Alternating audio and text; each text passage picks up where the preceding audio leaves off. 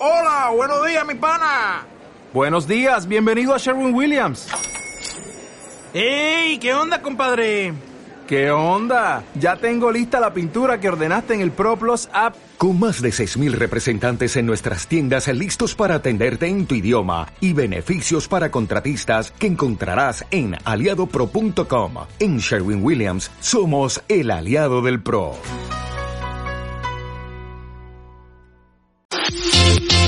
Bienvenidos a Sofá Psíquico. Aquí hablaremos de lo que normalmente no se habla y todos nos preguntamos. Buenos días, buenas tardes y buenas noches desde cualquier parte del mundo de la cual nos estén escuchando. Bienvenidos a un capítulo más de Sofá Psíquico Podcast. En esta ocasión traemos un tema importante en salud mental del cual no escuchamos mucho, pero sí muchas frases acerca de este tema. Y es que alguna vez has escuchado o has oído en algún momento que alguna persona dice,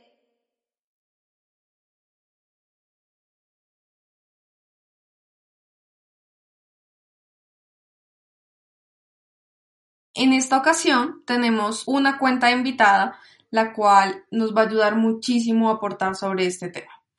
Ellos son metacognitivos. Hola Diego, ¿cómo estás? Muchas gracias por aceptar nuestra invitación y bienvenido a Sofá Psíquico Podcast.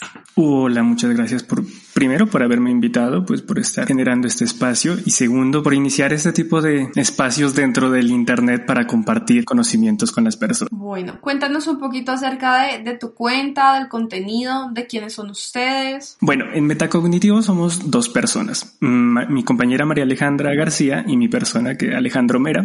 Inicialmente empecé solo yo, pero al, momento de compartir los primeros capítulos, colega se interesó mucho, me escribió y me dijo, bueno, que quería participar. De hecho, era ella y otra chica más, sino que la otra chica ya inició en otras labores. Entonces, iniciamos los dos, pero ella se encarga principalmente de la parte de redes, por lo que yo para esa parte soy como, no sé, no las manejo muy bien, que digamos. Y ella sabe de, de redes de, de, sabe, y tiene un sentido estético que a mí me gusta muchísimo. Entonces ella es como me ha ayudado en esa parte. La inicié principalmente para eh, abrir un espacio en el cual poder compartir lo que hasta ahora, lo poquito que hasta ahora he podido aprender en este camino de la psicología como tal. Lleva más o menos un mes y medio, no, ya vamos a cumplir dos meses. Inicié el primero de diciembre. Pero también es una labor muy bonita la que estás haciendo porque al contrario que Sofá, estás manejando temas muy de salud mental como tal, como de enseñar a las personas inteligencia emocional, enseñarles cosas que, que, pueden ser muy útiles y que realmente muy pocas personas las hablan. Sí, lo que pasa es que mi intención era, o sea, una de mis intenciones al momento de abrir el, el podcast era compartir algunos conocimientos sobre todo para los que son aún estudiantes, porque en ocasiones uno cuando está en, en la U tiene sí el, el contenido teórico, tiene sí el contenido de las cátedras como tales de los profesores, pero a veces hace falta como una explicación o unos, unas ayudas extra. Yo por lo menos cuando estaba en, en, el pregrado me, me, apoyé muchísimo de muchos, de mucho material en internet para poder aprender más. Sí, en entrevistas, en radio, entrevistas en internet de diferente manera. Qué linda labor, de verdad, es, es importante porque creo que todos en algún momento sufrimos. Por lo que he visto en tus redes, tratas mucho sobre diferentes tipos de terapias y es importante realmente a la hora de aprender es importante también tener unas ayuditas extras. Pero pues empecemos. Para ti, Alejo, ¿qué es un trastorno bipolar? Tratando salirme un poco de la parte teórica, podría decir que es una, una alteración del estado de ánimo de una persona, pero que no depende de él, que no está estrictamente bajo su control. Bueno, y, y es muy importante lo que dices porque es cierto, eh, el trastorno bipolar se encarga de un trastorno mental realmente que no depende de la persona. Muchas veces estos cambios son eh, porque pues genéticamente no vienes como con cierta decodificación y el otro tema es que no tienes las, digamos, los neurotransmisores como regulados y, los neurotransmisores, eh, para que nuestra audiencia nos entienda, es como esas sustancias que segrega el cerebro para que podamos funcionar correctamente. Cuando escuchamos normalmente en la cotidianidad como el tema bipolar, uno dice como no, será una persona que en la mañana está feliz, luego está triste, luego vuelve y sube, luego vuelve y baja, o sea, es una persona como una, con una montaña rusa y uno se imagina como, uno dice como, pero una persona no puede tener tantas emociones al mismo tiempo, porque pues no, o sea, no, sería muy chistoso ver a alguien así. Pero cuando uno ya, como que nosotros al ser profesionales de la salud mental, entendemos qué significa esto, eh, uno dice como sí, sí tiene sentido. Eh, porque una persona con trastorno bipolar es aquella persona que en periodos largos de tiempo tiene episodios tanto de mucha felicidad, de euforia, como de mucha tristeza o de depresión. Entonces, cuando uno ya ve estos ciclos y que no se presentan como, como la gente se lo imagina, como esta montaña rosa que decíamos anteriormente, uno ya entiende un poquito más qué pasa detrás de la mente de una persona con trastorno bipolar. Claro, algo que es como bastante común es pensar que una persona bipolar va a estar en un momento de una emoción y en el otro momento de otra, ¿sí? Y eso en realidad más hace como referencia a las personas con un bajo control emocional, más que a una persona con un trastorno bipolar, ¿sí? De hecho, los ciclos que pasa una persona bipolar son, pueden ser de semanas. Hay personas que sí puede ser de, de cuestión de días, Sí, pero el ciclo, por ejemplo, mientras están en manía y luego pasan a estar en depresión, puede tomar lapsos de dos semanas, tres semanas. Y esto hace que el, tanto el estado de ánimo, el nivel de energía, la actividad, la concentración e incluso el mismo comportamiento cambie. Una persona perfectamente en un estado de euforia y de manía puede comprarse toda una tienda y no le importa, pues porque pues está muy como en un estado de total felicidad, podríamos decirlo, aunque no se trata y no se puede reducir simplemente una emoción. O si estamos en, una fase depresiva podemos quedarnos toda la semana sin comer, pero no es algo que pasa exactamente, y usted lo ha repetido, en un solo día. Es periodos largos de tiempo y eso es importante que las personas lo entiendan porque simplemente no es un estado de ánimo y es simplemente una fluctuación del estado de ánimo durante el día, sino que es periodos y que es importante tratarla porque puede tener problemas graves en sus mismos comportamientos debido a estas alteraciones.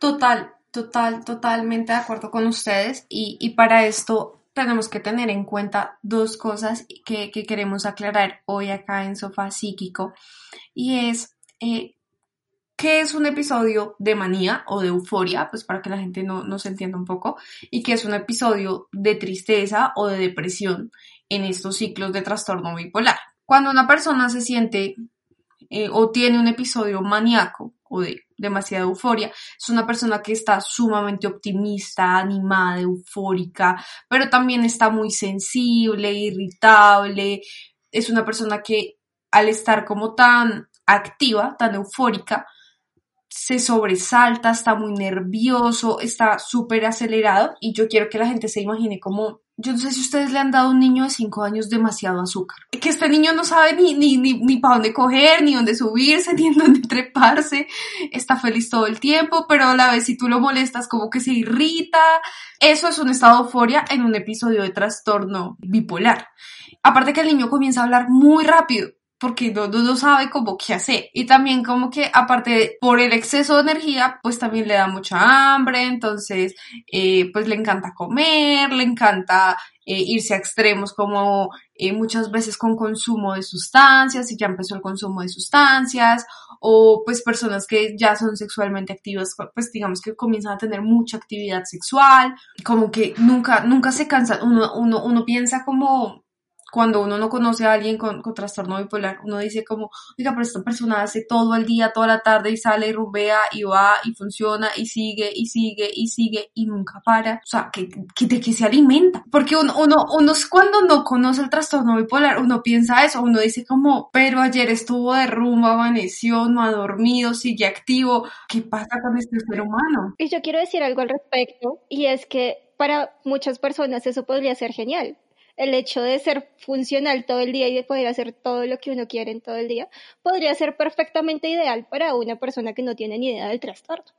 Pero, pues, si uno hace esto todos los días, no duerme, el cuerpo también se cansa y empieza a tener problemas más allá del mismo trastorno. Y un, problema muy, muy ligado a, a, las etapas o a los ciclos de manía es que toman conductas que son de mucho riesgo. Por ejemplo, lo que tú decías de, de, que empiezan a tener mucha actividad sexual, empiezan a tener actividad sexual con conductas de riesgo, ¿sí? Empiezan a tener, eh, por ejemplo, tú dices, salen muchísimo de rumba. Con el primero que se encuentren, van y tienen relaciones sexuales. Y no a veces ni siquiera con uno o con dos, sino empiezan a tener una gran cantidad de relaciones sexuales que los puede llevar a estar expuestos a situaciones como contagio de, de enfermedades o por ejemplo no, son personas que no miden los riesgos en esos momentos porque su capacidad de, de medir el riesgo en ese momento es muy, muy limitada y pueden empezar a, el consumo de drogas, pueden terminar, de hecho, pues en alguna experiencia que tuve, terminaron viajando a lugares de los cuales ya no podían regresar porque se quedaron sin dinero cuando llegaron.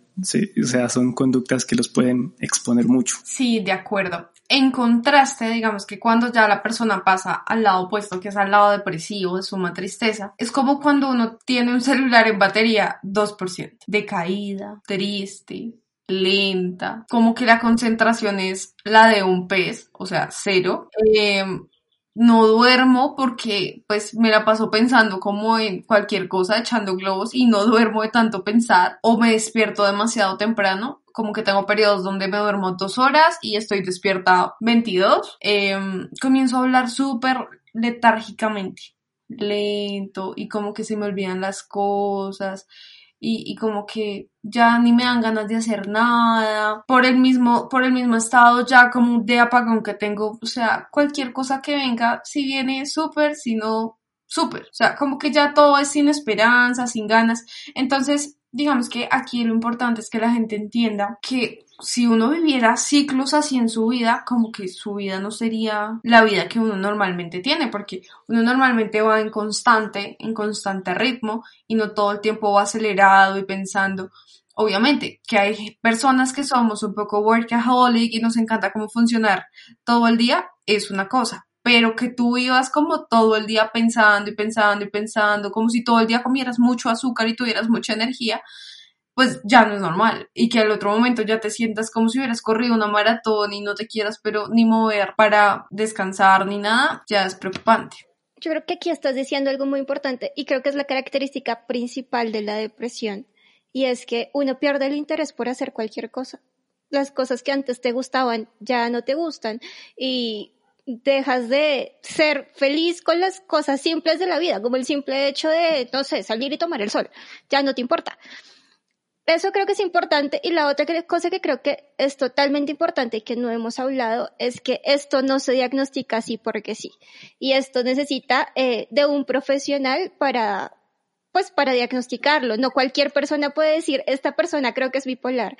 Y ahí hay un gran problema, que es una palabra que, como muchas en psicología, están muy en la vida cotidiana Ajá, como en la vida cotidiana y realmente no toman el peso que deberían tomar.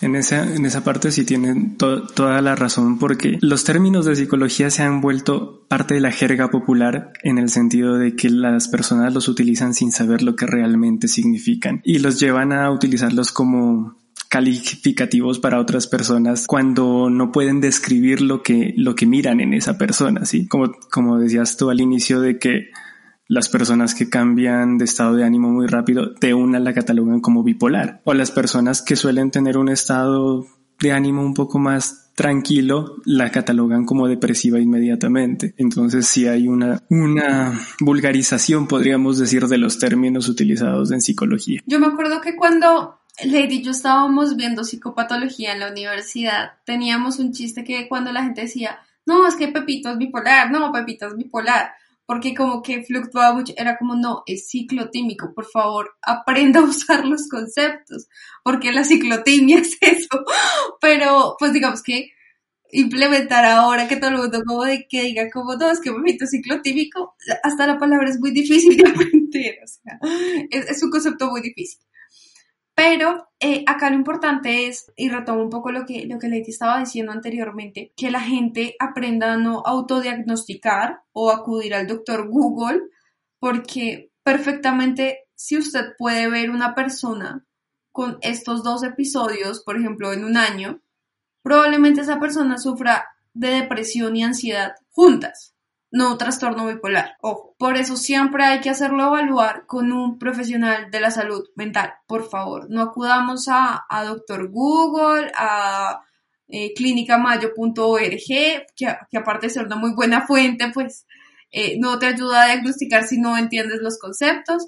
Y aquí hay, quiero retomar pues ya como un tema importante de ciertos mitos que, hay sobre el tema del trastorno bipolar. Eh, y en estos mitos nosotras encontramos cuatro muy importantes. Como el primero que encontramos y lo primero que te queremos preguntar eh, directamente, Alejo, es, ¿realmente tú piensas o qué piensas cuando la gente dice que los bipolares son peligrosos? Una persona con trastorno bipolar no necesariamente va a ser peligroso en el sentido de que quiera agredir a otra persona con la intención de hacerle daño, pero en un estado de manía pueden ser peligrosos para otras personas porque como ya decíamos no miden muy bien las consecuencias de sus actos. Y tanto en manía como en depresión pueden ser peligrosos pero para sí mismos porque uno no van a cuidar de sí mismos de las consecuencias que hacen en estado de manía y cuando están depresivos es muy probable que tengan conductas suicidas. Entonces, no necesariamente para otros con intención, pero en mayor parte diría que son peligrosos para sí mismos. Yo quiero acá retomar algo que tú dices y es que son peligrosos en cuanto a que pueden hacer suicidio.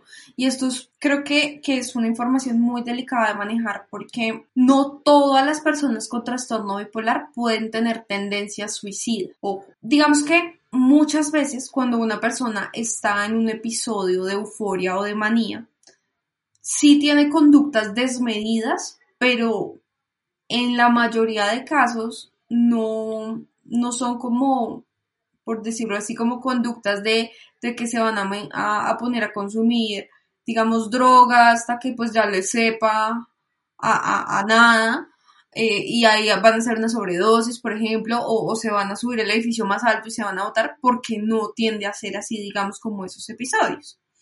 Digamos que son personas que, suelen hacer actividades que, que, donde suelen sentir como mucha adrenalina, por así decirlo, y su mismo cerebro no les ayuda como a controlar un poco la situación de riesgo. Porque parte de, de la, de la situación de las personas con trastorno bipolar viene que su estructura cerebral es distinta a las personas que no tenemos trastorno bipolar. Entonces, digamos que esto es una parte como muy importante en cuanto a este mito.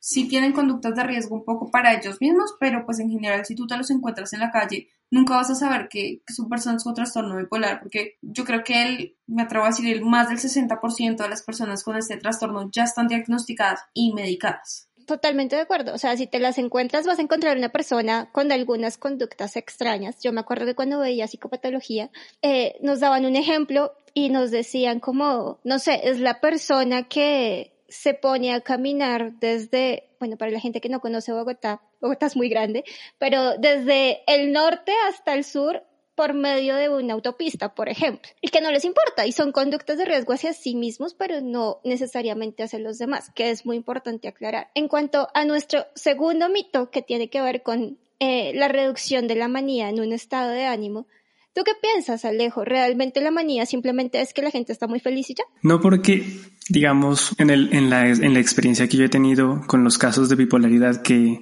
que he atendido, las personas en un estado de manía no siempre se sienten felices, se sienten es hiperactivados, ¿sí? Pero muchas personas, muchos de ellos lo que me han dicho es que refieren es sentir una falta de control sienten muchas ganas de hacer muchísimas cosas y en su mente están constantemente pasando una gran cantidad de cosas como quiero hacer esto, quiero hacer esto, yo sé que puedo hacer esto. O sea, ellos están hiperproséxicos, o sea, están extremadamente activados, pero muchas veces ellos, hay una parte de ellos que son conscientes de lo que está pasando y ellos mismos se asustan de, de, lo que están viviendo, de lo que están sintiendo, de lo que están pasando, ¿sí? Entonces, no necesariamente están extremadamente felices o es un estado de felicidad anhelado, podríamos decir, sino que están simplemente hiperactivados. Y es algo muy importante, ¿no? Porque uno no puede reducir un trastorno en una sola emoción, porque realmente precisamente por eso es un trastorno bipolar, porque tiene en sí un componente de emociones importante y no se puede reducir a una. En cuanto a nuestro siguiente mito, y esta vez te quiero preguntar a ti, Marty, ¿tú crees que las personas pueden controlar la bipolaridad? Es decir, muchas personas piensan que realmente si uno tiene fuerza de voluntad puede salir de muchas cosas, ansiedad, depresión, de algún problema alimenticio, realmente depende de fuerza de voluntad. No, no, esto no depende de, de, fuerza de voluntad. Tenemos que tener en cuenta en que tú no puedes controlar tu cerebro cuando viene como con un defecto en fábrica. es como, no sé, para que, para que la gente se traslade un poco. Imagínense un carro. El computador del carro viene con un, pro, problema en la programación del computador del carro. Por más de que usted lo lleve al taller, usted le eche ganas, echándole mano al carro y abriendo y así usted, usted sea el super ingeniero y no sepa de esto, no dice, sí, le voy a echar ganas, lo voy a arreglar y ya está. No, así usted le eche muchas ganas y mucho empeño, pues el computador del carro no se va a arreglar porque ya viene dañado de fábrica. Es lo mismo con las enfermedades de salud mental. O sea, cuando yo le digo a una persona en depresión como, no, es que no le estás colocando actitud al asunto, tú puedes, va a ser más soleado mañana. Es pedirle limones a un manzano. Esto, esto es imposible. Entonces, no, la verdad no creo que ninguna enfermedad de salud mental se pueda curar con, con, con este tema de fuerza de voluntad o echarle ganas, meterle ánimo como le digan de pronto en el país donde nuestra audiencia esté, porque digamos que la realidad es muy distinta. Muchas enfermedades de salud mental necesitan un acompañamiento interdisciplinar, tanto de psicoterapia como de medicación. Muchas no necesitan eh, medicación o depende, digamos, del estado en el que esté la persona, pero, pero no, digamos que la fuerza de voluntad ya llega en el punto donde la psicoterapia ha hecho un gran efecto y, y se ha hecho un buen trabajo interdisciplinar. Ahí ya llega la fuerza de voluntad. Entonces, Alejo, ¿qué nos recomendarías para estas personas que están acompañando a estas, a estas otras personas que tienen un trastorno bipolar y que realmente no saben qué hacer, qué decir? Para sus cuidadores o, o personas que están cerca de ellas. Ajá. Uno, no dejarlas solas y dos, no juzgarla. Este tipo de personas usualmente ya tienen mucha autocrítica en su mente.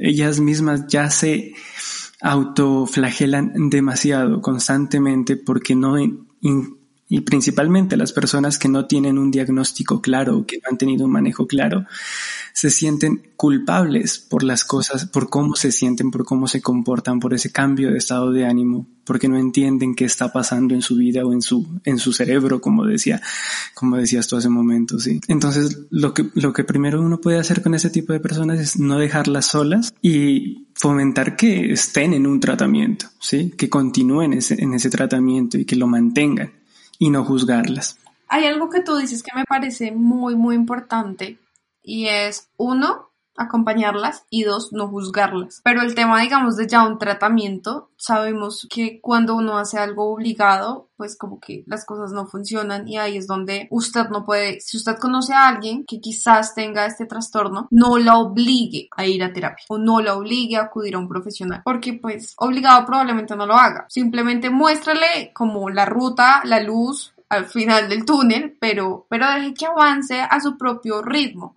porque pues digamos que aceptar que uno también puede tener una enfermedad de salud mental no es tan fácil y, eso también hace parte del proceso de tomar la decisión de, de empezar un tratamiento adecuado. Hay algo más que se me olvidaba, por ejemplo, para los familiares o las personas que ya están en tratamiento, digamos que ya han sido diagnosticadas, que ya tienen su control mensual o, o cada tres meses con su psiquiatra y tienen su terapia con psicólogo, es muy importante que se involucren para que aprendan a reconocer los síntomas, porque una persona cuando ya está estabilizada puede tener muchas crisis, pero esas crisis no aparecen de la nada y es importante que aprendan a reconocer los síntomas previos a una crisis de una persona con trastorno bipolar. La persona misma la tiene que conocer claramente, pero sus familiares también y eso es algo muy importante. Y es que el apoyo social es indispensable para cualquier tipo de trastorno en salud mental. Por último, chicos, muchas personas consideran que pues estas personas que tienen un trastorno bipolar están molestando o simplemente son cambios de humor. ¿Ustedes qué les dirían? ¿Qué piensan acerca de esto? A ver, explícame un poco más la pregunta. ¿Cómo así? ¿Tú crees que las personas con trastorno bipolar, eh, digamos que sus síntomas básicamente son ganas de molestar o, realmente sí pasa algo ahí? No, claramente que no. O sea, a lo largo de todo lo que hemos hablado ahorita ya creo que, ha quedado bastante claro que, que no es una intención simplemente de, de, molestar, llamar la atención, que llamar la atención es una, una expresión que últimamente se ha utilizado para cualquier tipo de, de, enfermedad mental. Y no, obviamente no es eso. Sí, como decíamos en un inicio, son cosas que, que, están fuera de su control. Es una, es una estructura a nivel cerebral que está funcionando mal de algún modo. Entonces, no, no es eso. De acuerdo, totalmente de acuerdo. Por último, sabemos que realmente adaptarse a vivir con un trastorno bipolar no debe ser sencillo y por eso queremos como darles algunos tips para que sea un poquito más fácil para usted, para su amigo o para su ser querido, quien tenga el trastorno, convivir con él. Entonces, Primero queremos que ustedes tengan un tratamiento y lo sigan. Es decir, la recuperación no es de un día para otro, igual que en cualquier trastorno de salud mental. La recuperación lleva tiempo y no es nada sencilla, pero el tratamiento es la mejor manera para comenzar a sentirse mejor. Y acuda a las citas médicas, terapéuticas, hable con su psicólogo, su psiquiatra. Si usted tiene miedo acerca de la medicación, manifieste ese miedo con, con, su psiquiatra, quizás él lo pueda orientar mucho mejor.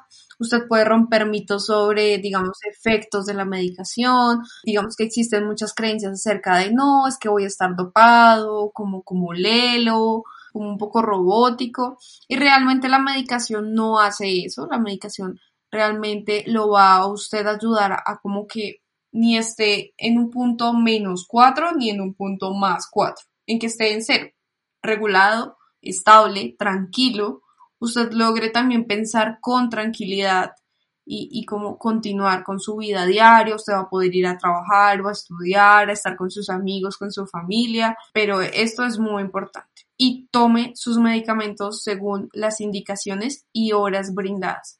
Digamos que si usted comienza te dice, no, el medicamento es cada 8 horas y usted comienza un día cada 8, otro cada 10, cada 12, cada una pastilla al día. Obviamente el medicamento no le va a hacer efecto y esto va a traer unas consecuencias importantes a nivel de, de evolución de su proceso. Así que clave, tómese los medicamentos súper juiciosos.